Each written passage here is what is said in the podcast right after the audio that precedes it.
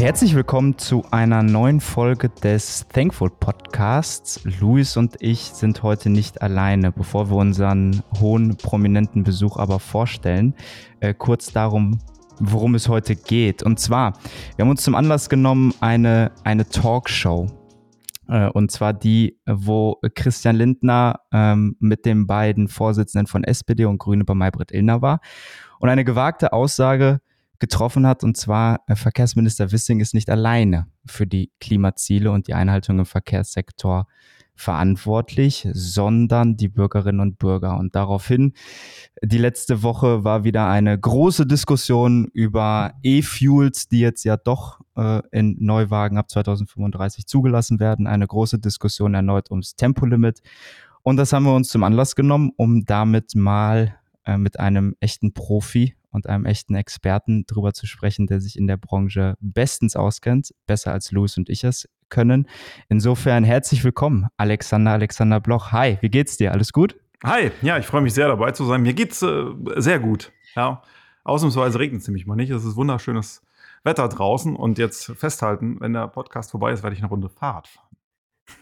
Oh, Oh, da ge geht die Tendenz schon in eine Richtung. Ja, aber äh, äh, stell dich doch erstmal kurz vor, Alex. Äh, wer bist du? Äh, was machst du? Vielleicht kennt dich ja ausnahmsweise der eine oder andere nicht. Also, äh, ich bin Alex Bloch, der eine oder andere wird mich kennen. Es, mich gibt es ja auf diversen Kanälen. Äh, vor allem bin ich mal Chefreporter bei Automotor und Sport. Da bin ich auch fest angestellt. Ähm, ich bin Fachjournalist im Bereich Automobil. ich bin gleichzeitig auch Ingenieur, das heißt, ich habe sogar mal was Ordentliches gelernt, äh, ich bin Petrol Head, was heutzutage nicht mehr heißt, dass du bloß mit äh, Petrol, also Benzin oder Diesel fahren musst, sondern ähm, ich mag äh, grundsätzlich alles, was äh, sich bewegt, mit Motoren zu tun hat, was Faszination Technik ausstrahlt. Und äh, das mag ich schon sehr, sehr lange. Um genau zu sein, habe ich mit 16 entschieden, ich möchte Fachjournalist werden und irgendwie hat es auch geklappt. Und äh, dann, dann bist du trotzdem erst nochmal studieren gegangen. Also du bist schon in den Journalismus eingestiegen und hast dir dann gesagt, äh, hey, ich will nochmal studieren? Äh, Oder ja. zuerst studieren? Ja, ich wollte unbedingt studieren, weil ähm, ich einfach äh, die Aufgabe eines Fachjournalisten erstmal darin sehe, dass es ein Fach beherrscht. Ja, deswegen steht Fach vorne und dann Journalist. Und ähm, deswegen wollte ich was studieren, was äh, technisches. Es gab äh, damals die Auswahl zwischen Maschinenbau und Elektrotechnik. Und äh, ich habe zwei Steckenpferde damals gehabt. Das eine war ähm, Hi-Fi. Äh, das mhm. hat mich mhm. fasziniert. Das andere waren Autos. Und ähm, bei uns war die Situation halt auch in der Nähe so, dass ich gesagt habe, Mensch, dann studierst du halt Elektrotechnik, äh, was grundsätzlich erstmal damals eine dumme Entscheidung war. Also die Professoren haben uns erstmal mitgeteilt, dass wir eigentlich keine Jobchancen haben und dass wir das doch gleich wieder lassen sollen. Äh, Im Nachhinein muss ich sagen, es war die beste Entscheidung meines Lebens auch wenn ich jedem nur davon abraten kann, dieses Studium durchzuführen, weil es ist, äh, ne, also ja, ich verkneife mir das Wort, hart. Und ähm, es ist ausschließlich von Männern beherrscht. Leider. Ich, ich habe Maschinenbau äh, studiert mhm. äh, und eine Ausbildung zum Industriemechaniker gemacht. Ich äh, weiß, weiß, wovon du, wovon du sprichst. Es ist teilweise trocken. Es ist, man sagt auch immer zu Jura etc., es ist trocken, aber äh, Technik, Physik ist manchmal auch, äh, wenn es nur um die reine Zahlenwelt geht, trocken. Ja. Luis, davon kannst du kein Lied singen, ne? Nee, ich bin jetzt hier auch so ein bisschen der Outsider, äh, sitz, äh, sitz hier auf der Seitenlinie und guck mir das Ganze mal an. Vielleicht funke ich mal ab und zu zwischen. Ihr seid beide wirklich, ähm, wie ich das jetzt sozusagen auch von außen beobachten kann, sehr, sehr technikaffin. Also Benedikt kommt immer mal wieder mit Formel 1 um die Ecke und hier Rundenzeiten und da. Und ich so, hey, was bringt denn Reifenwechsel? Also so, so bin ich unterwegs, so könnt ihr mich hier einschätzen. Aber langsam hast du mich auch ein bisschen angefixt mit dem Thema. Ich habe auch zum Beispiel Drive to Survive und so gesehen. Und ich kriege halt einfach nur mit, als Außenstehender, der sich auch nichts um Autos schert. Ich kriege immer ein Auto vom Verein, aber ich habe nie darüber nachgedacht, mir irgendwie selber ein Auto oder so zu holen.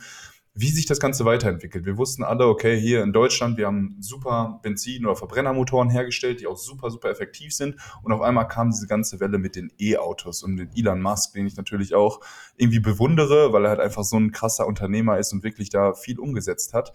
Ähm, aber wie, ich würde dich gerne mal fragen, Alex, wie hast du so ein bisschen den Wandel wahrgenommen? Vor allem jetzt so als Elektrotechniker, dieser Wandel von Verbrenner zu E-Auto. Ähm, willst du das mal kurz zusammenfassen oder ähm, äh, welche Sichtweise hast du da so ein bisschen drauf? Also, ähm, ich muss sagen, ich habe es ähm, schon re relativ früh ähm, mitbekommen. Ich bin mein erstes Elektroauto äh, dienstlich 2009 gefahren. Mhm. Das war damals ein Tesla Roadster. Ähm, das oh. war eine Tesla-Fahrveranstaltung, eine der ersten Fahrveranstaltungen von Tesla, ich glaube sogar die erste in Deutschland, damals noch sehr hemdsärmlich äh, organisiert. Äh, mit dem Auto sind wir dann um den Starnberger See gefahren. Ähm, das hat äh, sehr viel Spaß gemacht mit allen Vor- und Nachteilen. Also wir hatten, obwohl es nicht sonderlich warm war, das Auto hatte Überhitzungsprobleme und alles drum und dran. Es war halt quasi noch so, eine, so ein halber Prototyp. Ähm, aber das war faszinierend. Das war echt so ein Punkt, wo ich gesagt habe, ach Mensch, das, das macht doch Spaß. Also mal völlig mhm. unabhängig davon, was da jetzt für ein Motor drin steckt, geht es erstmal darum, dass wir mit der Fortbewegung Spaß haben. Ähm, aber auf der anderen Seite habe ich halt auch in den damaligen Zeiten Autos erlebt, wo ich mich gefragt habe, ernsthaft, wollen wir damit in Zukunft fahren? Also wir hatten in der Redaktion einen Mitsubishi iMIF stehen. Mhm. Ich bin damit gefahren okay. und habe danach entschieden, das ist nicht meine Kategorie an Autos. Mhm. Ähm, Fakt ist, es gab bei mir nie irgendwie die Schranke zu sagen, ich finde jetzt nur den einen oder den anderen Antrieb äh, gut. Heutzutage haben wir ja sehr viel Schwarz-Weiß, sehr viel äh, Lagerdenken. Sondern ähm, bei mir geht es immer darum, ist der Antrieb gut gemacht? Ähm, macht das Spaß? Ähm, hat er Vor- und Nachteile? Und das, da können wir auch gleich äh, mal grundsätzlich in die, äh, in, die, in die Diskussion um Energie einsteigen. Es ist äh, eigentlich völlig egal, welchen Antrieb man drin hat. Es geht darum, welche Energieform mhm. man nutzt und wie die äh, hergestellt ist und äh, wie CO2-arm oder frei die ist. Das ist das Entscheidende am Schluss. Für die Umwelt zumindest. Mhm. Mhm. Ich will noch mal mit, äh, mit einer Frage vorweg einsteigen. Und zwar, ich habe immer das Gefühl, diese Debatte der Mobilität wird in der Politik und auch von von Gegnern der Verbrennungsmotoren, von Gegnern von Tempolimit immer sehr emotionalisiert, obwohl ja eigentlich dieser Pkw- und Nutzfahrzeugebereich ja nur ein Bruchteil, es sind ja knapp 10 Prozent, der gesamte Verkehr nur 18 Prozent von dem CO2-Ausstoß äh, der gesamten Bundesrepublik ausmachen. Wo, äh, teilst du das Gefühl? Frage Nummer eins und zwei und Frage Nummer zwei, wenn ja, ähm, was denkst du, woher kommt das? Wieso? Also äh, grundsätzlich kommt äh, das Ganze erstmal daher, dass äh, es einen rein psychologischen Effekt geht. Und zwar, äh, der Mensch sieht vor allem die Emissionen, die er eben sieht. Das heißt, wenn ich ein Auto sehe, sehe ich einen Auspuff. Wenn ich äh, ein mhm. äh, Haus sehe, dann sehe ich oben einen Schornstein drauf. Das sind für mich Emissionen, die kann ich greifbar, die, die sind für mich greifbar, die kann ich sehen, darüber kann ich reden. Alles andere verdrängt man. Ob man das jetzt will oder nicht, wissentlich oder unwissentlich, ist völlig egal, aber die verdrängt man erstmal. Und der äh, Autoverkehr ist nun mal etwas, wo man ständig mit einem Auspuff konfrontiert wird. Und damit auch mit dem Thema Emissionen. Und deswegen wird er mit der Lupe betrachtet. Ähm, was äh, auf der einen Seite trotzdem verständlich ist, weil du hast ja gesagt, wenn wir äh, über 10% oder mehr der Emissionen reden, dann ist das nicht unerheblich, was in Deutschland ausgestoßen wird. Aber auf der anderen Seite haben wir halt auch noch ganz, ganz viele andere Emissionen ähm, die, die ausgestoßen werden. Und in der, ich merke gerade in der Debatte, dass wir uns sehr stark auf Symbolik, symbolischer Auspuff, konzentrieren. Mhm. Leider auch viel Ideologie, anstatt das zu machen, was viel wichtiger wäre, nämlich top-down erstmal an die großen Dinge heranzugehen. Mhm. Äh, ich, ich habe nämlich auch dieses Gefühl, äh, es geht da, das Symbolik, das Wort, äh, das war ein, war ein guter Begriff, den du gerade reingeworfen hast. Ähm, erstmal manchmal in dieser Debatte das Gefühl, ähm, jemandem etwas, ich will jetzt nicht sagen wegzunehmen, ich bin mit diesem, mit diesem Wort auch vorsichtig, aber so ein bisschen, was du, was, was du nicht haben kannst oder was ich nicht haben kann, solltest du auch nicht haben. Und irgendwie habe ich das Gefühl, darum dreht sich diese Debatte so schnell. Und das ist eigentlich schade, dass da nicht die Faktenlage betrachtet wird. Und darauf wollen wir jetzt ja auch nochmal einkommen, äh, zurückkommen. Also ich hätte noch einen ich, Vergleich. Ja. Und zwar für mich gerne. ist das Auto äh, die Cola Light quasi. Denn äh, die, die, Leute gehen zum Essen. So, sie bestellen sich, was weiß ich. Ja. Sie bestellen sich Pommes, sie bestellen sich ein dickes Schnitzel, dann das noch. Sie bestellen sich einen Nachtisch und dann, damit sie Kalorien sparen, trinken sie eine Cola Light. Und äh, das ist genau der Punkt, wo ich sage, ja, habt ihr überhaupt verstanden, um was im Großen und Ganzen geht? Ja. Ist es, äh, das ist ein schönes Beispiel. Wegen mir dürft ihr eure Cola Light weiter trinken. Vielleicht müsst ihr an den anderen Sachen mal drehen, weil das ist, das ist der viel, äh, das ist der viel größere Punkt. Äh, vielleicht solltet ihr äh, mehr Sport machen, äh, dann würdet ihr auch noch mehr erreichen. Aber äh, wie gesagt, da sind wir auch wieder bei der Symbolik. Und wenn, ähm, ich würde jetzt noch mal kurz fragen, was sind denn genau dann die großen Sachen? Ich meine, wir haben auch schon mal eine, eine Folge darüber gemacht, wo wir mal ein paar große Dinge wie die Industrie und so weiter angesprochen haben und die, die, die viel imitieren. Aber gibt es für dich so ein paar Punkte, wo du jetzt schon sagst, yo, das wäre eine große Schraube, die man äh, viel einfacher bewegen könnte, als äh, wenn man jetzt anfängt, die Cola Light äh, nochmal zu kritisieren? Ja, ähm, also das ganz, ganz große Problem in Deutschland ist einfach, wo kommt unsere Energie her? Wir sind in Deutschland, mhm. wenn man alles zusammen betrachtet. Also wirklich alle Energieformen, die wir in Deutschland ähm, benutzen. Ja, verbrauchen tun wir ja keine Energie physikalisch gesehen, wir benutzen sie. Ähm, dann haben wir es mit äh, 70 Prozent Importen zu tun. 70 Prozent kriegen wir die Energie irgendwo her. Und äh, zum großen Teil ist diese Energie fossil. Und deswegen stoßen wir CO2 aus. Was grundsätzlich ja auch noch nicht schlimm wäre, wenn wir nicht in kurzer Zeit äh, CO2 ausstoßen würden, was in Millionen Jahren eingelagert worden ist, wenn das Ganze ein mhm. vernünftiger mhm. Kreislauf wäre. So, ähm, und äh, an diesen Punkt, an den müssen wir herangehen. Das ist, das ist die Lösung, die wir in Zukunft anstreben müssen, dass wir da etwas in gewaltigem Maßstab ändern. Wenn wir das nicht ändern, dann können wir noch so viel symbolisch, dann können wir noch, noch mal 5 km/h langsamer fahren. Das bringt alles nichts, wenn wir nicht in großem Maßstab da herangehen. Und äh, da merkt man ja auch schon, da gehen die äh, Meinungen und Wege gewaltig auseinander. Ja, wir ähm, schaffen jetzt Kernkraft in Deutschland komplett ab. Ja, man kann das zum einen verstehen, man hat Fukushima gesehen, alles drum und dran. Auf der anderen Seite weiß man, dass es Millionen, ähm, zweistellige Millionen Tonnen Anzahl an CO2 Mehrausstoß verursacht, wenn wir das tun. Wir nehmen es aber hin. Ähm, auf der anderen Seite äh, geht dann die Diskussion in Deutschland äh, um Gaskraftwerke, um Kohlekraftwerke, die jetzt noch ähm, länger laufen müssen, wenn wir da die Atomkraft nicht nutzen können. Ähm, dann bräuchten wir äh, in Deutschland zum Beispiel eine, eine wirkungsvolle Nord-Süd-Trasse. HGÜ, mhm. äh, ähm, Hochspannungsgleichstromübertragung, um gewaltige Mengen Strom von Norden nach Süden zu transportieren. Ich kann es euch sagen, hier in Meerbusch, wo ich wohne, wird über einen Konverter, braucht man nicht technisch nicht zu verstehen, was das genau ist, äh, um sowas zu machen. Da gibt es Bürgerinitiativen, die wollen das nicht wegen Elektrosmog. Ähm, aber wir müssen in ganz großen Dimensionen denken. Wir müssen in Energiedimensionen denken und nicht mhm. immer das, was wir dann später mit der Energie machen.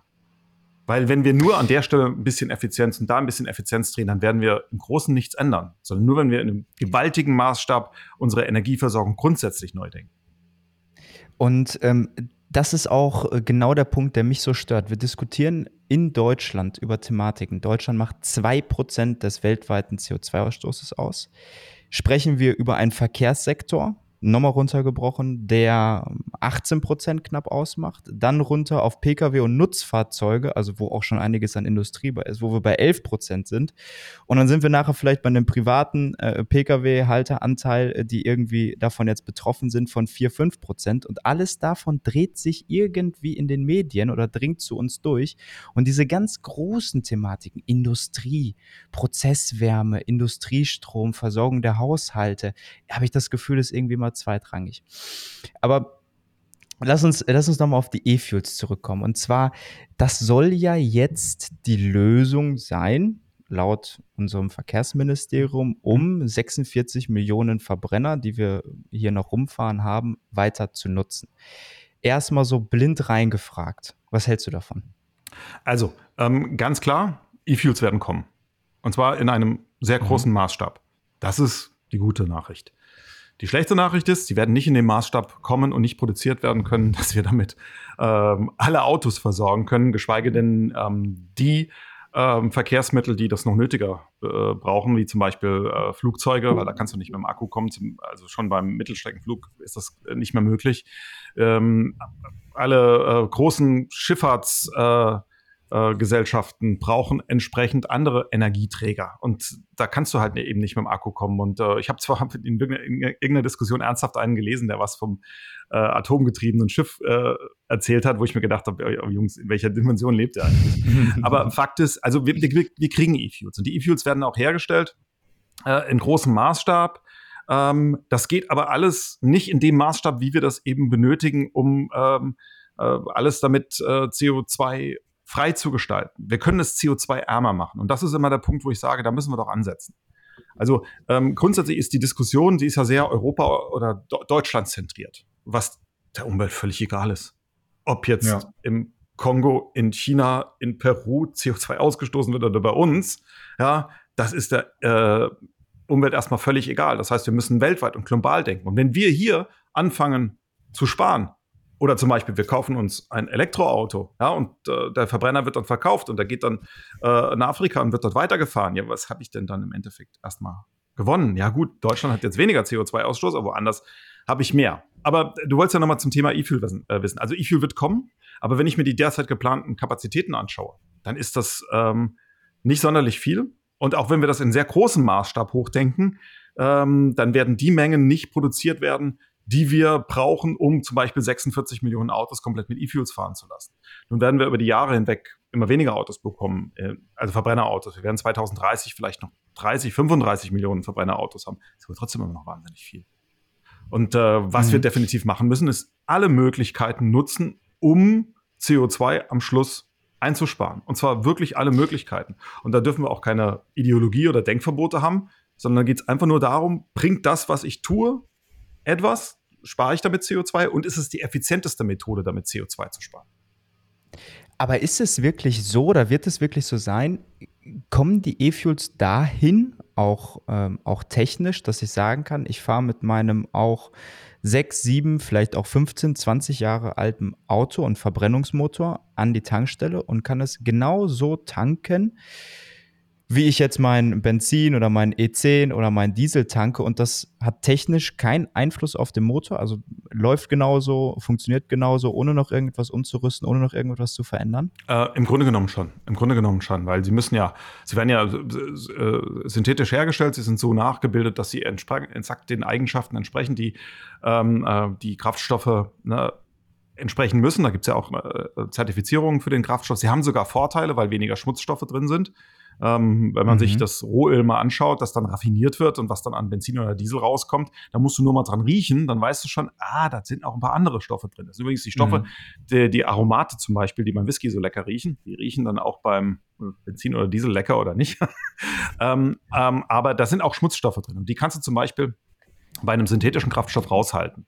Jetzt gibt es unterschiedliche Untersuchungen dazu. Also wir haben bei Automotor und Sport mal eine mhm. gemacht, haben wir festgestellt, ähm, dass äh, synthetische Kraftstoffe eben ähm, nicht höhere Emissionen erzeugen ähm, und zum Teil auch geringere Emissionen, ähm, was Stickoxide oder Kohlenmonoxid betrifft. Es gibt eine andere Untersuchung, wo jetzt das Gegenteil aus, ausgekommen ist.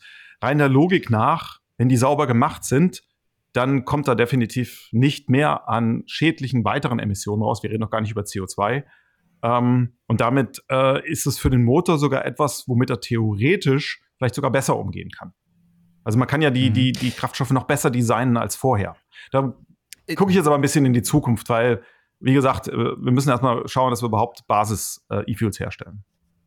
Genau, und das ist ja auch so ein bisschen das Widersprüchliche. Wir haben uns ja auch, oder ich habe auch geguckt, ähm, was gibt es überhaupt für Studien oder für Versuche? Und da gibt es eine aus Frankreich von einem Institut, die mit ähm, E-Fuels und E10 äh, Kraftstoff getestet haben, wobei letztendlich rumkam, dass ähm, der äh, Ammoniakausstoß und der Kohlenmonoxidausstoß nicht geringer war, sondern teilweise sogar einen Zacken höher. Andere Studien haben wiederum gezeigt, dass es wieder ein bisschen in die andere Richtung geht. Woher kommen, woher kommen die Schwankungen? Oder ist das einfach noch der technische Prozess, dem man da vertrauen muss, dass diese E-Fuels noch einen Tacken besser werden, um am Ende wirklich etwas ja auch an, an Ausstoß zu sparen? Weil im Grunde genommen kann ich dann ja sagen, okay, wenn die nicht nicht weniger Kohlenmonoxid oder Ammoniak am Ende in die Luft blasen, na, dann kann ich ja auch weiter meinen mein sauberen, ich sag mal, modernen Diesel oder modernen Benziner fahren.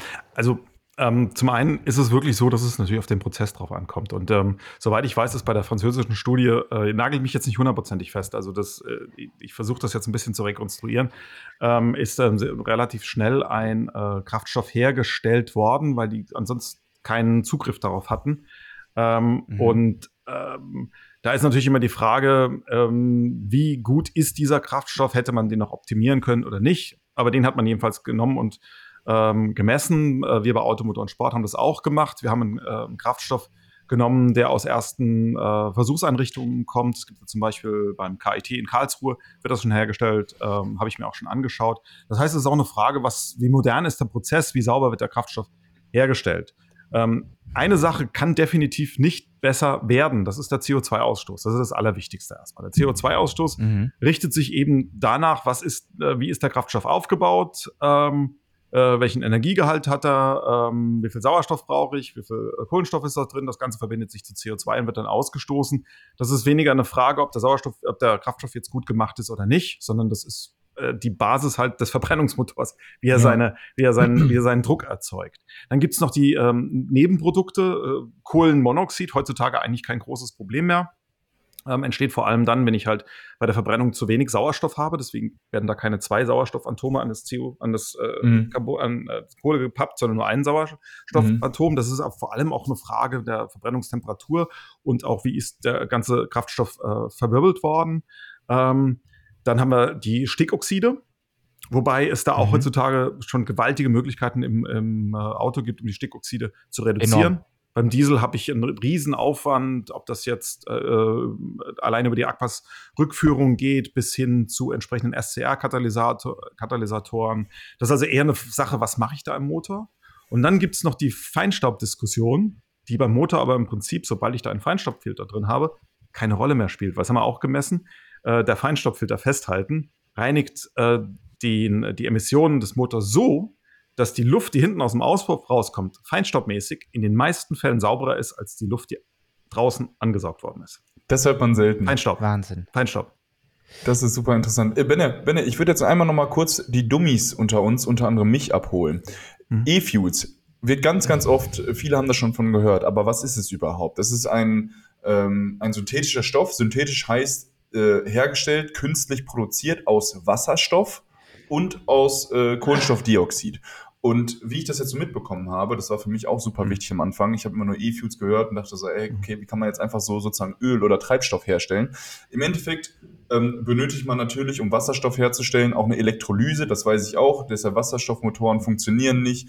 Ähm, man braucht sehr, sehr viel Energie, um überhaupt Wasserstoff herzustellen. Und das wiederum ist sehr, sehr leicht, äh, kann sich leicht verflüchtigen und ist nicht so ein einfacher Stoff, äh, mit dem rumzuhantieren. Aber im Endeffekt benötigt man super viel Energie, um halt dieses Wasserstoff zu haben und dann dann äh, ein, ein Gemisch rauszumachen mit dem Kohlendioxid, um dann halt E-Fuels herzustellen. Richtig?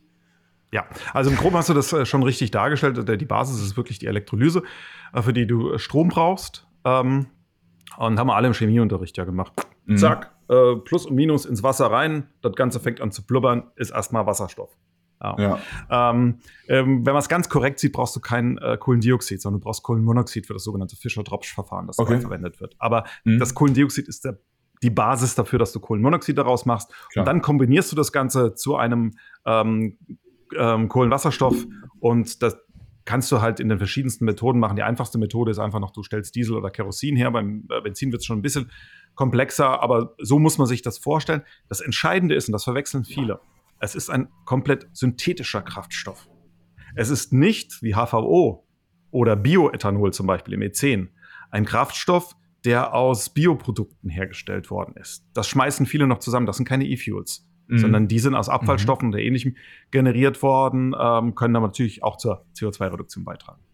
Ja, super. Und wenn jemand jetzt überlegt, okay, man benötigt super viel Energie, um diese E-Fuels herzustellen, dann macht es doch auch Sinn, die an Orten herzustellen, die zum Beispiel irgendwie ein hohes Energiepotenzial haben, wie zum Beispiel mir jetzt Island ein, wo man auch sozusagen sehr, sehr gut erneuerbare Energien hat und die meist sogar einen erneuerbaren Energieüberschuss haben. Da werden ja auch Bitcoins gemeint zum Beispiel, äh, relativ grün gemeint, weil man einfach sagt, ey, wir haben hier so viel Energie äh, durch Wind und Wasser. Da ist Louis wieder in seinem Thema, genau. wenn es um Kryptos geht. Aber, aber macht es da nicht Sinn, weil du auch eben diese Nord-Süd-Trasse zum Beispiel angesprochen hast? Warum stellen wir dann nicht an der Nordsee ähm, ganz, ganz viele oder stellen dort nicht einfach, weil da auch sehr viel Wind ist und so weiter, dort nicht E-Fuels her und transportieren die dann ähm, über PKWs, keine Ahnung, oder egal, egal wie, in den Süden und dann, ähm, weil man sozusagen halt im Norden diesen Energieüberschuss hat. Ist das jetzt eine komplett doofe Idee oder kann man sagen, hey, da wo Energieüberschuss ist und wo wir eh genug erneuerbare Energien haben, wäre es auch ein günstiger Standort, E-Fuels herzustellen?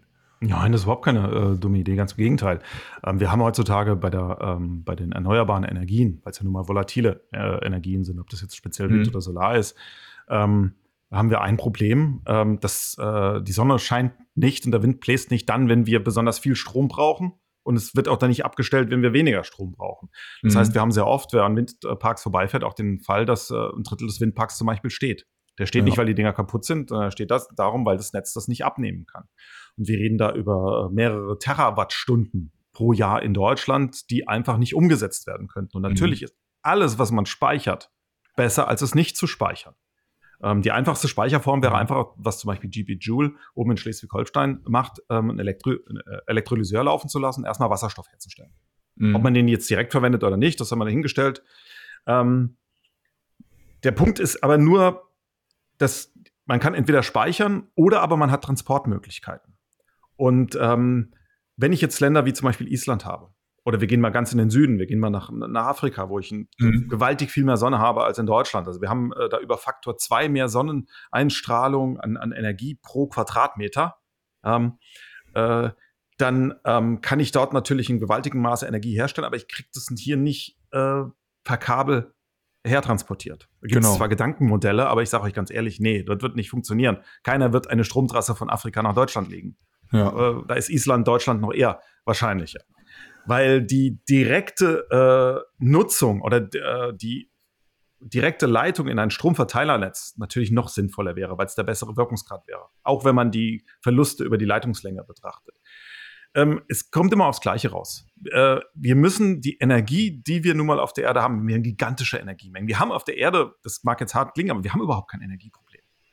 Die Sonne haut so viel Energie auf die Erde raus. Äh, wir müssen bloß in Zukunft äh, lernen, diese richtig zu nutzen, zu speichern äh, und zu transportieren. Das ist der große Punkt. Das haben wir ja. bisher in den letzten Jahrzehnten einfach nicht gemacht, weil es uns nicht so wichtig war, weil es ja so wahnsinnig einfach war äh, Öl aus der Erde rauszupumpen und das dann zu verbrennen. Und da müssen wir umler äh, umlernen, weil das kann nicht mehr die Zukunft sein. Wir müssen das nutzen. Und wir werden auch, das ist meine Prognose, wir werden auch in 20 Jahren, werden wir über die Diskussionen, die wir heute haben, äh, schon ein bisschen lächeln. Weil wir dann gelernt haben, dass vielen, viele von unseren Problemen, vor allem, äh, ich bin natürlich Ingenieur, ich muss das sagen, mit Ingenieurwissen und Technik gelöst werden können. Ja, so hat es die Vergangenheit ja gezeigt, aber genau ähm, die letzten beiden Punkte sind ja das eigentliche Problem. Die Speicherung, wo wir auch bei den Batterienzellen ja immer auch noch Problematiken haben, ähm, und der Transport. Aber Luis, du hattest gerade nochmal Windkraft angesprochen und wir haben hier im Vorfeld eine interessante Statistik gefunden und zwar eine 3 Megawatt große oder starke Windkraftanlage. Man geht also vom Mittel, Mittelwert aus, die hat knapp 2000 Volllaststunden im Jahr, könnte versorgen festhalten, 250 Fahrzeuge, mhm. die mit E-Fuels betrieben werden, also vom, von der Energieleistung her. 600 äh, Fahrzeuge, die mit Wasserstoff betrieben werden oder 1600 Fahrzeuge, die rein als E, also als, als E-Fahrzeug unterwegs sind. Diese Statistik gelesen, mhm. würde ich, stelle ich jetzt mal die Behauptung rein, macht E-Fuels gar keinen Sinn. Ja, also, das ist vollkommen korrekt. Ähm, wobei man über die genauen Zahlen und Dimensionen immer so ein bisschen streiten muss, weil da jede, jede Lobby verschiebt das so ein bisschen in, ihre Klar. Art und Weise, aber das ist da. Aber die Tendenz ist ja, äh, ist ja erkennbar. Wenn du die Möglichkeit hast, Strom direkt zu nutzen, dann ist das mit Abstand die effizienteste Variante. Mhm. Das, ist, das ist logisch, weil du musst, ähm, Strom ist dann immer eine Energienutzung. Alles andere ist eine Energiewandlung. Und bei Energiewandlung, da geht halt sehr, sehr viel Effizienz verloren. Und äh, deswegen macht es in Deutschland meiner Meinung nach auch überhaupt keinen Sinn, äh, E-Fuels herzustellen. Aber, und jetzt kommt der Punkt. Ist es dann. Ja, nehmen wir, äh, sag. Genau. Mhm. Ich, ich wollte gerade äh, Chile und mhm. die, die Anlage von Porsche ansprechen. Das heißt, ist es dann nicht vielleicht, äh, Porsche macht ja oder hat mit Siemens eine der ersten mhm. E-Fuel-Anlagen in Chile, ich meine, es war Chile, ähm, ja, ins Leben gerufen und gebaut. Mhm ist es dann nicht ein Prestigeobjekt, wenn wir doch eigentlich wissen, okay, Strom in seiner Reihenform, du musst es nicht umwandeln in irgendeinem Prozess, es geht nicht verloren, wäre eigentlich die ultimative Lösung? Oder ist es vielleicht super smart, sich unten aus dem Süden ähm, ja mit dem, mit dem Strom und äh, also mit der, mit der Sonnenenergie, mit der Solarenergie und mit der Windenergie, die wir da haben, die in eine transportable, E-Fuels sind ja transportabel im Gegensatz mhm zu Strom? Oder ist es nicht besonders clever, da unten E-Fuels herzustellen und die hier rüber zu schiffen? Also das, was Porsche da unten macht, ist erstmal ein Prestigeobjekt. Wenn man Porsche fragt, dann wird, okay. äh, der, werden die E-Fuels, die da hergestellt werden, vor allem erstmal für den Motorsport eingesetzt. Mhm. So, da geht es noch nicht darum, dass die irgendwie damit rechnen, dass das in großartigen Mengen ähm, dann äh, bei normalen äh, PKWs oder Sportwagen, in diesem Fall von Porsche, eingesetzt wird. Und selbst wenn wir die Dimensionen uns angucken, die Porsche sich irgendwann mal vorstellt an Produktion, ähm, nagel ich mich jetzt bitte nicht drauf fest, waren es 550 Millionen Liter, ich weiß es nicht genau. Da muss noch, müsste noch so, so viel passieren, bis diese Mengen hergestellt werden. Das ist erstmal ein Prestigeobjekt. Ähm, Das ist die eine Sache. Aber die andere Sache ist halt, wir haben wahnsinnig viel Sonnenenergie, die jeden Tag auf die Erde runterscheint. Und wir müssen in Zukunft jegliche Form nutzen, um diese Sonnenenergie zu nutzen. Und es gibt auf der Erde nun mal Stellen, da ähm, haben wir besonders hohe Sonneneinstrahlung, es gibt welche, die nicht so, nicht so hoch.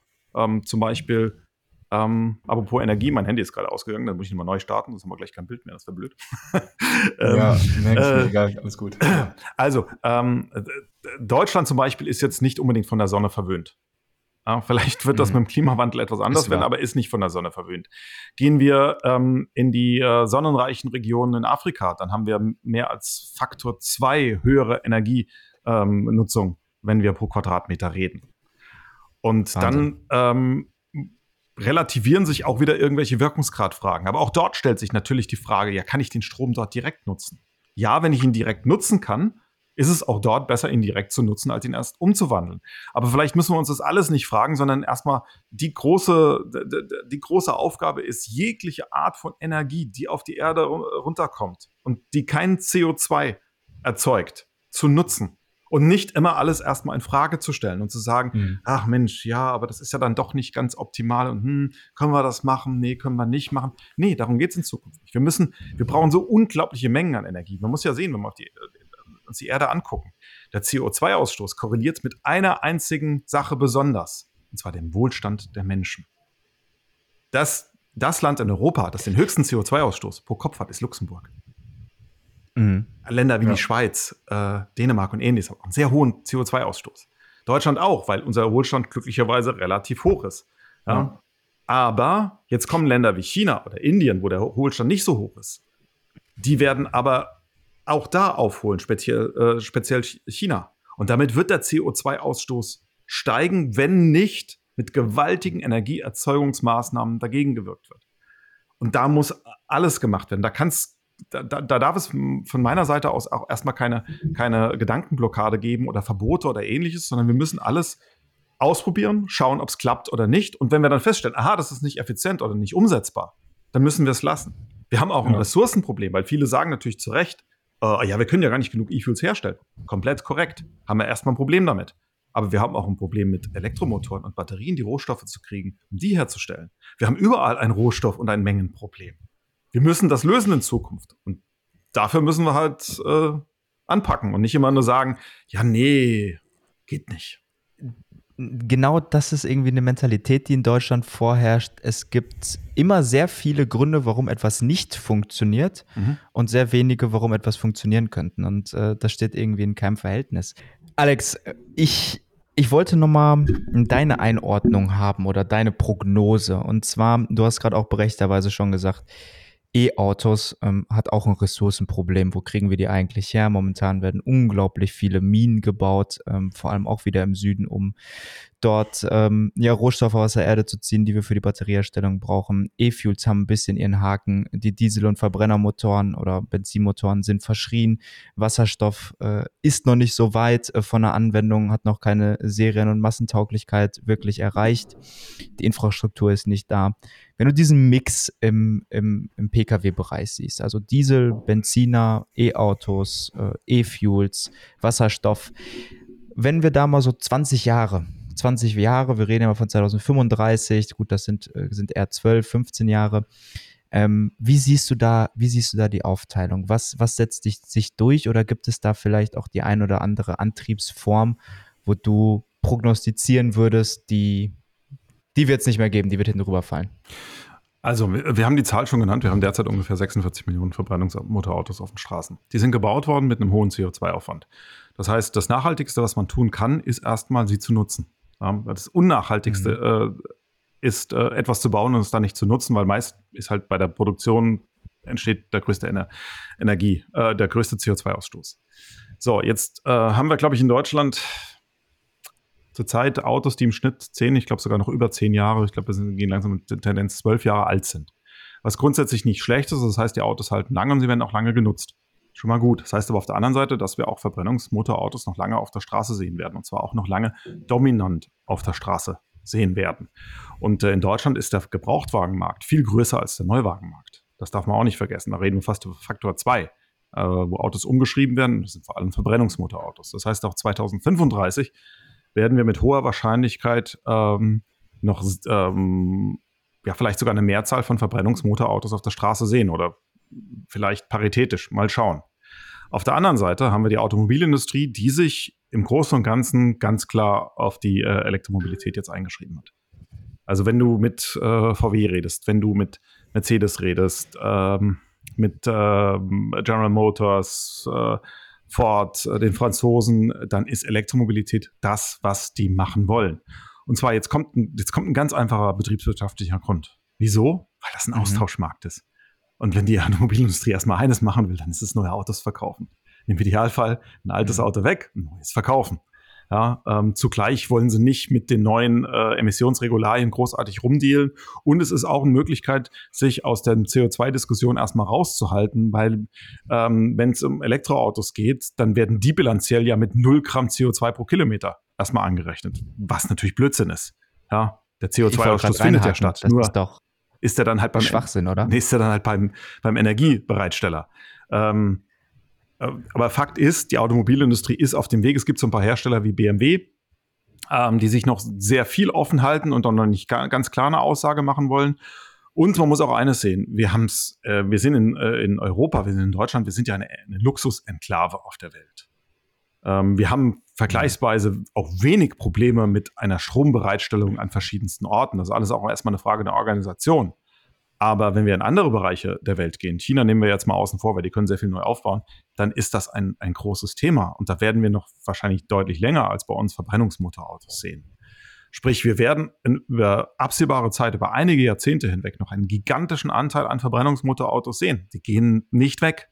Die werden weniger, aber die gehen nicht weg.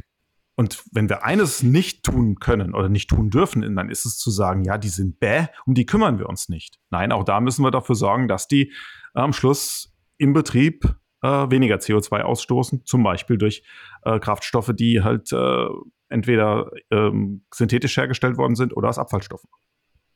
Aber ist dann BMW nicht so ein bisschen das schwarze Schaf dort momentan? Korrigier mich, ich habe es irgendwie so mit einem Ohr mitbekommen, äh, als einer der wenigen Automobilhersteller noch an einer neuen Motorengeneration Diesel- und Benzinmotoren entwickelt? Nee, also es gibt auch andere. Also Mazda hat jetzt gerade einen neuen rein Sechszylinder Diesel rausgebracht, der exzellent funktioniert, hm. der nochmal deutlich effizienter ist als das, was ich bisher an rein Sechszylinder Dieseln gefahren bin. Ich war total begeistert. Ähm, das, der Motor wird sich auch verkaufen. Der wird auch Wahnsinn. dafür sorgen, dass wir in einigen, dass viele Jahre hinweg über diesen Motor weniger CO2 ausgestoßen wird, als wenn er nicht gebaut worden wäre. Ähm, BMW ist für mich gar nicht so das schwarze Schaf. Sie sind halt ein bisschen solitär, dass sie sich so breit aufstellen. Sie wären für mich dann ein schwarzes mhm. Schaf, wenn das, was sie im Elektrobereich machen würden, äh, nur halbgar wäre. Das ist es aber überhaupt nicht. BMW macht im e-, Elektrobereich einen Motor, motormäßig exzellenten Job. Die haben elektrisch erregte, fremderregte äh, Synchronmotoren, die einfach mit die besten Motoren auf dem Markt sind. Ja, jetzt werden die Tesla-Anhänger aufschreien, auch in diesem Vergleich. Mhm. Das ist interessant. Oh, oh, oh, oh, oh. Hoffentlich also, haben wir wenig Tesla, Tesla-Hörer. Nein, dann, nein Tesla macht einen, guten, macht einen guten Job, aber es ist jetzt nicht, ist jetzt nicht so, dass Tesla im Motorbereich äh, äh, weit vorne liegt. Also es gibt Motoren wie zum Beispiel ähm, der Motor im Tesla Model S Plaid, der ähm, mit äh, Buried ähm, Magnets, also mit, mit vergrabenen Magneten, äh, Carbonrotor, der wirklich für High-Performance-Anwendungen top ausgelegt ist. Toller Motor, tolles Design, überhaupt kein Thema. Aber wenn es um Standardmotoren geht, ähm, dann muss man schon sagen, ist BMW mit äh, den fremderregten Motoren, die eben keine ähm, seltenen Erden nutzen, also kein Neodym als Magnetmaterial brauchen, ähm, da sind die schon richtig gut aufgestellt. Und auch die Nachteile von solchen Motoren, die arbeiten mit Bürsten, ähm, haben die sehr gut im Griff. Und wenn ich die hier fahre, dann erlebe ich einfach Effizienzwerte, wie ich sie bisher so noch nicht gewohnt war. Und das ist einfach gut. Ähm, äh, der ganze Autobereich, die ganze Autotechnik lebt vom Wettbewerb und dass der eine etwas besser kann als der andere. Mhm. Und äh, auch Tesla lebt davon, dass andere etwas besser machen als sie, weil dann ist spätestens Elon Musk derjenige, der dann wieder auf den Tisch klopft und sagt, das müssen wir aber besser machen, weil sonst, ansonsten hält sein Ego ja nicht aus, wie wir wissen. Hm. Ja.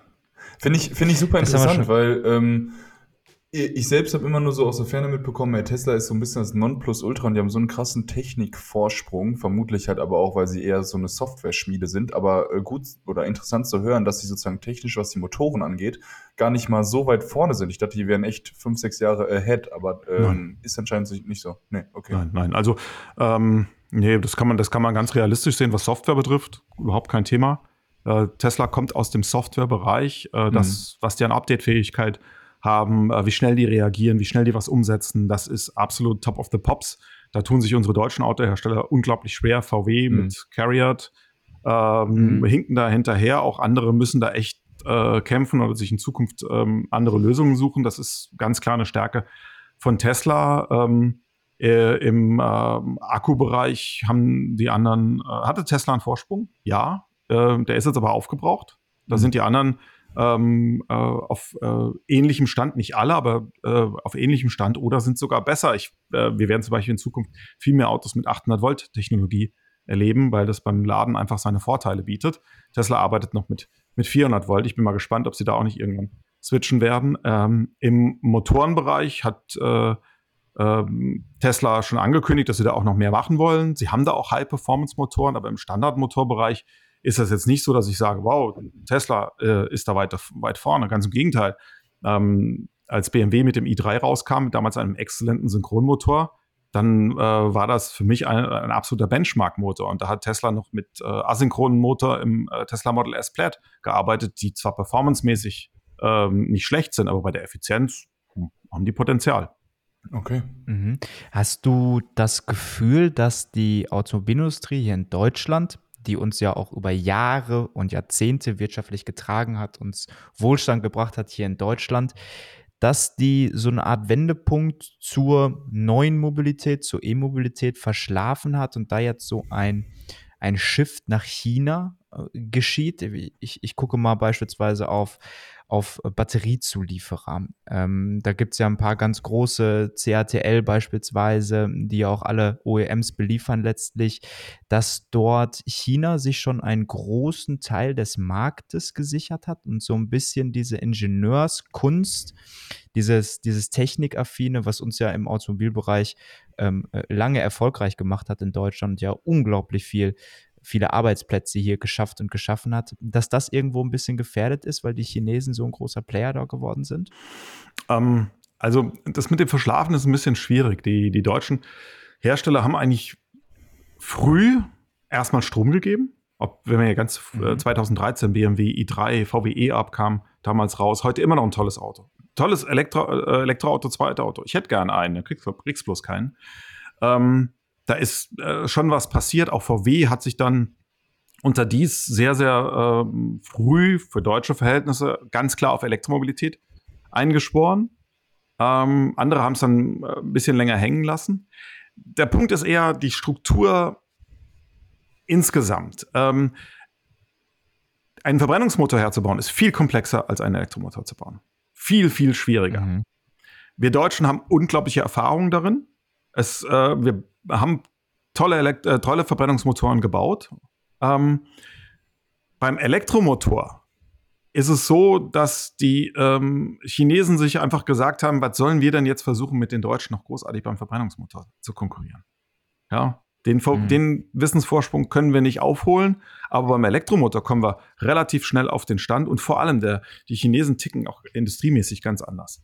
Die gucken sich sehr, sehr genau was, an, was machen die anderen. Die haben natürlich in den letzten Jahrzehnten ähm, mächtig ähm, kopiert, auch durch Kooperationen, erzwungene Kooperationen, muss man äh, ja sagen. Und dann wurden aber auch alle, äh, jede Basis geschaffen, um dort großindustriell etwas aufzubauen. Und zwar auch ohne Rücksicht auf die Natur wenn der äh, Chinese sagt, ich baue da jetzt eine riesige Fabrik hin und dann werden auch gewaltige Flächen gerodet, versiegelt, wo die Energie dafür herkommt, ist auch erstmal völlig egal. Dann wird subventioniert und gemacht.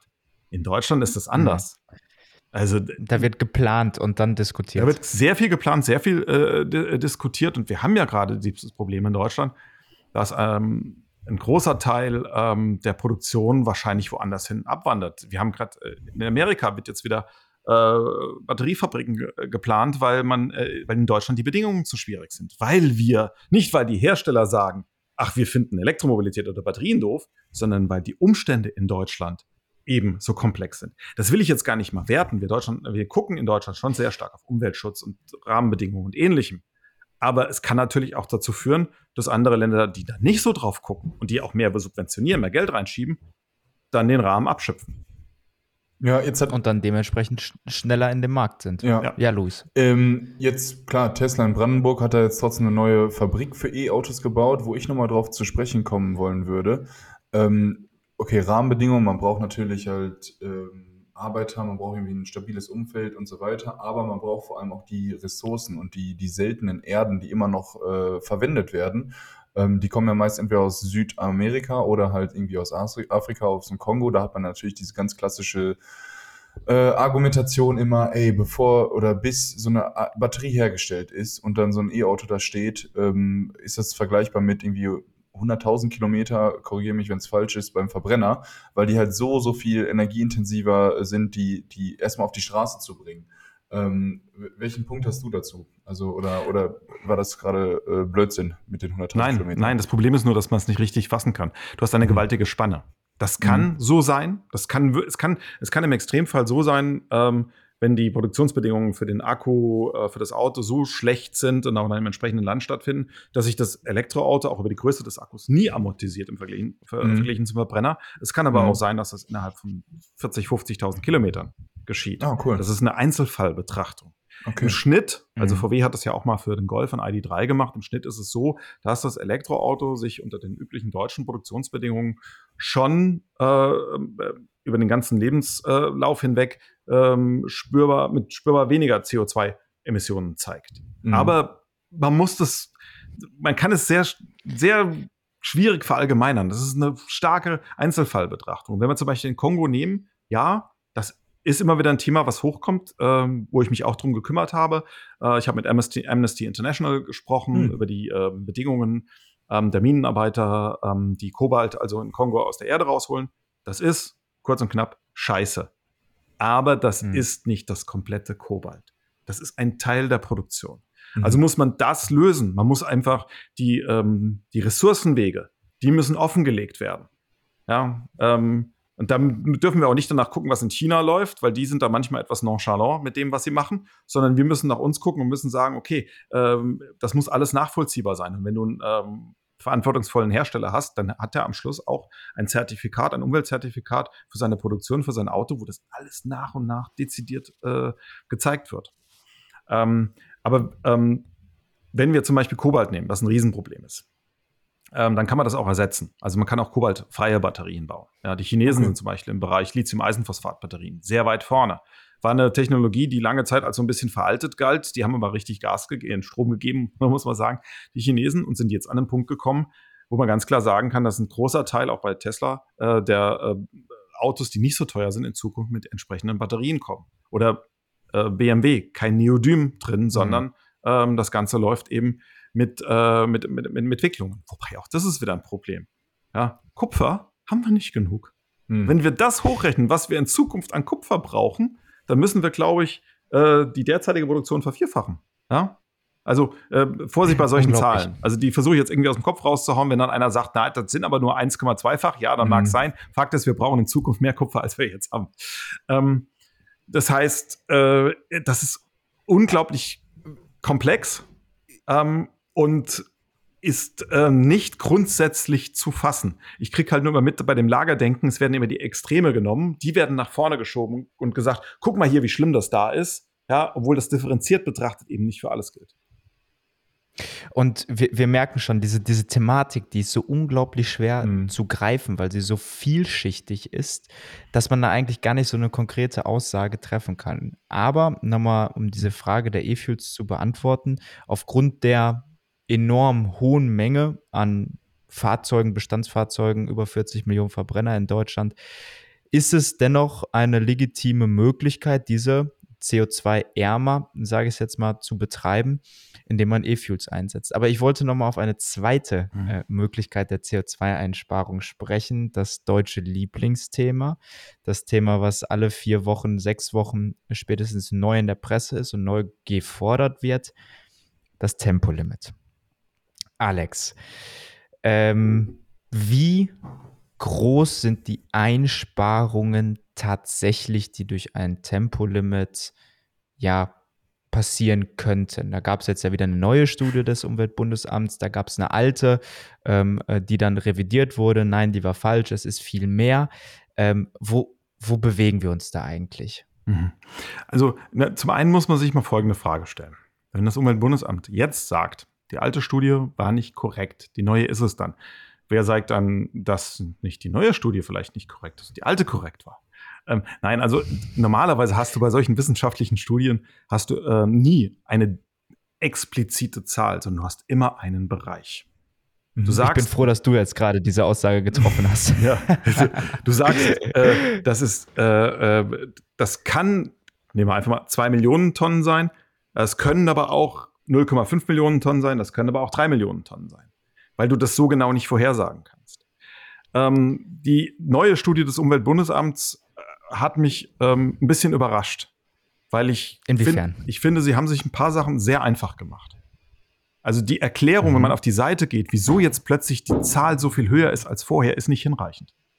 Da musst du nachrechnen und sagen, nee, Moment, Jungs, so einfach ist es nicht. Da kommen plötzlich ein paar Millionen Tonnen her, die habt ihr damit nicht erklärt. Und, ähm, mhm. und dann äh, wird auch sehr stark mit Verlagerungseffekten gearbeitet. Also äh, zum einen, dass die Leute gar nicht mehr Auto fahren, weil es nicht mehr lukrativ ist, weil sie nicht mehr so schnell fahren können. Ähm, was ich für, Entschuldigung, Blödsinn halte, mhm. weil äh, wir haben ein reguläres Tempolimit da draußen durch den Verkehr. Ja? Also wir mhm. nutzen das Auto, weil es einfach in vielen Fällen viel bequemer und einfacher ist und nicht, weil wir auf einer Strecke mal 160 fahren können. Das ist nicht das Entscheidende. Ähm, und äh, der nächste Punkt von Verlagerungseffekten ist, dass es ein bisschen zynisch ist, denn ähm, die sichersten Straßen pro Kilometer in Deutschland sind die Autobahnen. Da passieren die wenigsten tödlichen Unfälle. Und wenn man äh, sich auch noch anschaut, wie viele tödliche Unfälle auf wirklich limit nicht limitierten Strecken in Deutschland äh, passieren, dann ist das äh, eine extrem geringe Zahl, wogegen wir auf den Landstraßen sehr, sehr hohe Unfallzahlen, sehr, sehr hohe tödliche Unfallzahlen haben. Und wenn dort mehr gefahren wird, weil es Verlagerungseffekte gibt, dann werden wir dort mehr Unfälle mhm. haben. Das heißt, da wurde ja dann auch okay. bei der Studie dann so gleich schon gesagt, ja, da müssen wir dort jetzt auch ein Tempolimit einführen, also weiter äh, runtersenken, damit das nicht passiert. Oder aber, wir nehmen mal hier Meerbusch. Es gibt hier zwei Möglichkeiten, nach Düsseldorf reinzufahren. Ich kann entweder über die Autobahn fahren, was ich normalerweise mache, weil es ja. bequemer ist, es ist etwas länger. Ähm, oder aber ich kann hier durch die Stadt fahren, ich kann hier von Strümp über Büderich reinfahren, ist kürzer, weniger CO2-Ausstoß, aber ich gehe den Leuten in Büderich mit meiner Autofahrerei auf den Sack. Das sind auch Verlagerungseffekte. So. Ja, das ist die Frage. Ne? die Studie sagt ja auch Tempolimit nicht 130, wie ich glaube in der ersten Studie, sondern auch jetzt abgesenkt auf 100. Okay, natürlich, dann kommt 120, ein paar Tonnen 120 her. sogar. Ich, ich, hatte, ich hatte 100 bei mir stehen äh, oder 120 die erste. Mhm. Ich hatte jetzt zumindest 100 äh, in Erinnerung und ähm, auf Landstraßen, glaube ich, waren es 80. 80, 80. Sogar, oh und äh, damit sollten wohl 11 Millionen Tonnen jährlich eingespart werden. Um das mal in eine Relation zu setzen, Deutschland stößt knapp 800 Millionen Tonnen jährlich aus. Mhm. Wir reden somit von einem, ich will es jetzt nicht klein sagen, 11 Millionen Tonnen sind 11 Millionen Tonnen, mhm. wenn dem so mhm. wäre wirklich, wenn wir das mal nicht hinterfragen, aber wir reden von einem enorm kleinen Anteil. Ist diese Debatte aufgrund der Zeit und die Energie, die wir in Deutschland da reinstecken, nicht irgendwie nichtig? Also man merkt ja schon mal eines, dass die, die, die, die, die Grenzen, also Tempolimit wird ja immer weiter nach unten gezogen. Ähm, mhm. Weil ähm, man schon, wenn man das seriös durchrechnet, feststellt, hm, naja, so viel bringt es ja gar nicht, wenn langsamer gefahren wird. Also wird immer, immer mehr gefordert. Ja, also in Frankreich haben wir zum Beispiel auch das Tempo 80 eingeführt worden, gab es dann Aufstände, dann haben sie wieder auf Tempo 90 äh, ähm, erhöht und so weiter. Aber ähm, Logik, äh, logisch ist, wenn wir ein Tempolimit von null einführen, dann werden wir einen gewaltigen CO2-Rückgang äh, ähm, haben. Unglaublichen CO2-Rückgang. Aber wir werden uns auch zurück in die Steinzeit bomben. Mal ganz ehrlich. Also man muss bei dem Ganzen auch ein bisschen realistisch bleiben. Was ich mir angeschaut habe, das fand ich ganz interessant, weil die, äh, die 11 Millionen Tonnen, die sind wirklich dann über 100. Wenn wir, äh, ich glaube, bei den ähm, bei 120 sind es dann 6, 6 Millionen Tonnen, irgendwas in der Richtung. Ähm, das sind äh, hohe Prozentzahlen ähm, an, an, an Reduktion. Und dann habe ich mal Folgendes gemacht. Ich habe mir Österreich angeguckt. Die Österreicher haben ein Tempolimit von 130. Ansonsten mhm. sehr ähnlich wie in Deutschland. Dann habe ich mir angeschaut, was haben denn die Österreicher im Durchschnitt äh, an Diesel pro 100 Kilometer verbraucht, die österreichischen Autos, und zwar vor dem Dieselskandal. Ganz wichtig, weil danach sind die Zahlen nicht mehr wirklich vergleichbar. In Deutschland gehen okay. die Verbräuche nach oben, in Österreich nach unten. Deswegen von 2000, äh, 2010 bis 2016. Da gab es in Österreich schon ein Tempolimit, in Deutschland, ja, auf einigen Strecken noch nicht. Der Unterschied zwischen Deutschland und Österreich beim Dieselverbrauch war, in Deutschland waren es im Schnitt 6,8 Liter Diesel pro 100 Kilometer ähm, und in Österreich waren es 6,75 Liter pro 100 Kilometer. So, das ist, wow. das ist nicht viel. Wow. Später ist das, danach ist es größer, aber wie gesagt, Dieselskanal danach ist schwer zu vergleichen, weil da so viele andere Effekte eine Rolle spielen. Und wenn ich das Wahnsinn. dann hochrechne, dann komme ich real, und Österreich und Deutschland sind sich nun mal, auch wenn es den Österreichern oder vielleicht den Deutschen sehr wehtut, sehr ähnlich, ähm, dann komme ich auf real keine großartig hohen Einsparungen. Und ich sage es auch ganz ehrlich, wir werden keine zweistelligen Millionen Tonnen Zahlen CO2 über ein Tempolimit einsparen. Wer das glaubt, glaubt an den Weihnachtsmann. Mhm. Nein, okay. werden wir nicht. Ganz ehrlich, dann verstehe ich aber auch wirklich nicht, also äh, Wahnsinn, dass du das nachgerechnet hast und äh, dir die Mörder gemacht mhm. hast, aber dann verstehe ich wirklich nicht, warum wir solche, einfach mal so in den Raum gesprochen, warum wir solche Diskussionen führen, weil das ist doch dann einfach nichtig. Und wir treffen dort eine Entscheidung. Ähm, Tempolimit äh, nein, hieß es äh, vor einem halben Jahr, vor anderthalb Jahren. Jetzt ist die Diskussion wieder da und es gab wieder einen Antrag in der Bundesregierung. Da verstehe ich einfach nicht, warum auf die Faktenlage nicht nicht demnach berücksichtigt wird. Also es, das stößt bei mir irgendwann auf Unverständnis, diese Debatte erneut, erneut, erneut zu führen. Vor allem, wenn man so viel Energie da fast ne? sage. Ja, das, das ist genau, genau der Punkt. Es, es, kommt ja oftmals als Argument, ja, aber es ist doch so einfach. Es ist ja so, wir können es ja so einfach einführen. Und dann sage ich, ja, wenn ihr das so argumentiert, dann sage ich euch eine ganz einfache Möglichkeit, wie wir 84 Millionen Tonnen CO2 einsparen. Eine Möglichkeit, die ich persönlich, obwohl ich davon nicht betroffen bin, überhaupt nicht in Betracht ziehe. Ich will das auch überhaupt nicht verbieten, weil ich nichts von, einen großen Teil von, also es gibt Verbote, die sind sinnvoll, aber von den meisten Verboten halte ich nicht. Ja. Aber wir könnten das von heute auf morgen umsetzen. Und es würden ein Haufen Menschen aufschreien und würden sagen, wieso das? Wir verbieten heute, von Hau heute raus. auf morgen das Rauchen. Oh. Oh. 84 Millionen Tonnen oh. CO2 zur Herstellung von Zigaretten weltweit äh, ausgestoßen werden. So. Jetzt sagt mir mal, ein, okay. ich will das Rauchen nicht verbieten. Ich will niemand, ich rauche selbst nicht, aber unter keinen Umständen will ich das Rauchen verbieten. Ich würde sogar, ich würde sogar bei einer Volksabstimmung dagegen stimmen, das zu verbieten. Ja, obwohl ich es selbst nicht mhm. mache und ich ja. auch äh, hier kein Rauchen dulde. Aber trotzdem reden wir über 84 Millionen Tonnen CO2 pro Jahr, die da ausgestoßen werden. Krass. Das ist ein und es wäre sehr Vergleich. einfach, das, das, zu verbieten. Ja, ja. Ich, ich, ich, ja. Steht, klebt sich dafür einer auf die Straße? Klebt sich nee. einer dafür auf die Straße? nee, ich bin gerade ein bisschen baff äh, von diesem Fakt. Also es ja. ist, es ist wirklich, äh, es ist wahnsinnig. Aber du, du hast recht, ne? Die Diskussion äh, dreht sich am Ende um etwas, wo wir gar nicht wissen, wie viel äh, CO2 es tatsächlich ist. Und auch mal ein Tempolimit mal eben schnell äh, umzusetzen. Ähm, äh, naja, äh, ganzen Schilder, die ganzen Autobahnen. Äh, ich ja. glaube, da kommt ein bisschen mehr auf, auf uns zu, als dass wir es glauben. Aber das war dahingestellt. Luis, du wolltest was sagen. Genau, ich wollte nochmal, denn du hast eben das schon kurz angeteasert. Die, eine, eine zum Abschluss hier die coole Story, mhm. äh, dass du gesagt hast, ich meine, Der okay, in Deutschland haben wir ja immer noch so ein bisschen so einen Unicorn-Status, dass man halt noch dieses, ähm, ja, die Autos auch mal ausfahren kann auf den Autobahnen und so weiter. Und da ist natürlich auch ein Riesenthema Spaß dabei. Deshalb wird es auch wahrscheinlich viele Leute aufstoßen, die einfach sagen, ey, ich will auch mal 160 fahren auf Autobahn, weil ich ich habe jetzt auch ein Auto, was das kann. Und irgendwo anders auf der Welt, auch jetzt mit einem noch schnelleren Auto, kann ich das fahren. Ähm, auch Thema E-Auto äh, und äh, weniger Geräusche, weniger äh, dieses Adrenalin wird auch davon ganz oft gesprochen. Ich habe irgendwie bei beiden Autos kein Adrenalin, wenn ich irgendwas fahre. Vielleicht muss ich nochmal ein gescheites Auto fahren. Aber wie, äh, welchen Vergleich wolltest du da anfangen und welche coole Story hattest du da? War? Irgendwas mit, also, mit einer Bar. Irgendwas mit einer Bar. Ja, genau. Also erstmal muss ich grundsätzlich eines sagen. Ähm, die meisten Dinge, die Emotionen bringen oder besonders viel Spaß machen, sorgen für einen erhöhten CO2-Ausstoß. Mhm. Gehe ich in die, gehe ich in, in die Berge wandern, muss ich erstmal dahin kommen, habe ich einen CO2-Ausstoß aus irgendeinem Grund. Ja, schaue ich zu Hause auf dem großen Bildschirm Fußball, weil es geiler ist, oder Basketball zum Beispiel, weil es cooler ist, das Ganze noch mit einer geilen Anlage, um sich das Feeling nach Hause zu holen, habe ich einen erhöhten CO2-Ausstoß. Fahre ich ins Stadion, auch mit den öffentlichen, habe ich einen höheren CO2-Ausstoß, als wäre ich zu Hause geblieben. Das heißt, das Thema mhm. Spaß sorgt in fast allen Fällen immer dafür, dass ich einen erhöhten Energieaufwand und damit auch CO2-Ausstoß zurzeit habe. Kann ich alles verbieten. Aber das ist, Entschuldigung, eine Welt, in der ich nicht leben möchte. Mhm. Und jetzt kommen wir genau zu dem Punkt. Ähm, ihr wisst ja, Elektroautos sind mein Steckenpferd. Ich mache spezielle Elektroautotests. Ich habe auch sehr viel Spaß an Elektroautos. Ja. Ähm, äh, sie werden in Zukunft auch definitiv äh, ein Fokus bei, meiner, bei meinen Tests bleiben. Äh, und sie werden sogar noch äh, stärker in den Fokus gelangen. Und trotzdem habe ich ein diebisches Vergnügen daran, einen richtig geil gemachten Verbrennungsmotor zu fahren. Und womit du mich besonders kriegst, das ist ein V8-Sauger. Da kriege ich, wenn ich jetzt darüber rede, kriege ich schon Gänsehaut. Ja? Wenn er einen geilen Sound hat, einen schönen Crossplane äh, V8. Und da muss ich noch nicht mal schnell fahren. Bei dem ist es sogar so, dass ich mehr Spaß habe, wenn ich ihn langsam fahre, weil er dann schön vor sich hin blubbert.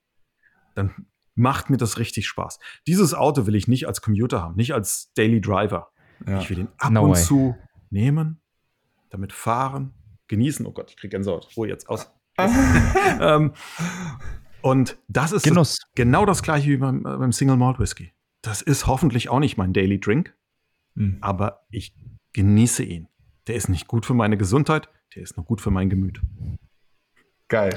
Es geht um das verantwortungsvolle und bewusste Leben. Und alles in einem gewissen Grenzen und gewissen Maße muss, muss uns irgendwie erhalten bleiben. Ansonsten, du hast es vorhin gesagt, ist das auch eine Welt, wenn wir jetzt alles, alles, alles irgendwie regulieren und alles verbieten und alles in irgendwelche Rechtecken und Leitplanken packen, wird es ein bisschen öde. Und äh, ich verstehe diesen Genussfaktor dahinter. Bei dem Single Mode und bei dem V. man darf auch eines nicht vergessen. Glauben. Und das ist, man muss Elon Musk nicht für alles dankbar sein, was er gerade so abzieht. Ja, verhaftig nicht. Aber er hat eins verstanden. Er hat die Elektroautos dadurch sexy gemacht, dass er sie emotional gemacht hat. Uns Menschen kriegst du über Emotionalität. Darüber, ja. dass eben Dann, eine Gänsehaut entsteht. Und ja. das kostet manchmal Und Energie, aber das werden wir nie ändern können. Das und das wird sich auch nie ändern. Das, das ist, ist glaube ich, auch mhm. Natur des Menschen, irgendwo äh, diesen, diesen Spaß, diese Freude zu erleben. Und äh, da wird er immer nachdrängen. Äh, aber du hast gerade ein Wort reingeworfen, was uns zu einer Frage bringt, die wir zum Ende unseres Podcasts immer stellen. Ich fange jetzt mal mit dir an, Alex. Wofür bist du, just in the moment, jetzt gerade, mhm. wofür bist du dankbar? Ich bin dankbar für meine äh, Freunde und Familie, ehrlich gesagt. Ich habe äh, eine Menge super Freunde. Ich habe eine riesengroße Familie, die mich äh, sehr unterstützt, die genauso chaotisch sind wie ich. Und äh, einen Teil davon werde ich jetzt an Ostern wiedersehen, werde sehr viel Spaß mit ihnen haben. Und äh, das ist eigentlich die größte Dankbarkeit, die du haben kannst für die Menschen in deinem Umfeld, weil die machen am meisten Spaß. Und jetzt da drauf gepackt noch äh, die Anschlussfrage. Eine Message, eine Nachricht, die du in die Welt senden möchtest, ein Satz, ähm, welcher wäre das? Äh, das ist der gute alte schwäbische, ich bin kein Schwabe, ich bin rein Hesse, aber der gute alte äh, schwäbische Satz, weniger Schwätze, mehr Mache. Ja, so. Das ist das, was ich heute erleben möchte. Dass wir das könnten wir als, als Statement an unsere Regierung direkt so weitergeben. ja, das könnte für alles. Also packen, packen wir es an, Schön. machen wir, machen wir Dinge ähm, und äh, wir müssen auch äh, nicht drüber reden. Ich könnte jetzt auch 5000 Sachen hier erzählen, was ich zu Hause für meine persönliche Nachhaltigkeit tue. Also einfach mein persönliches Gewissen, was mich Geld kostet. Ähm, dass ich nicht unbedingt machen müsste. Aber ich mache es einfach und ich muss nicht den ganzen Tag drüber reden.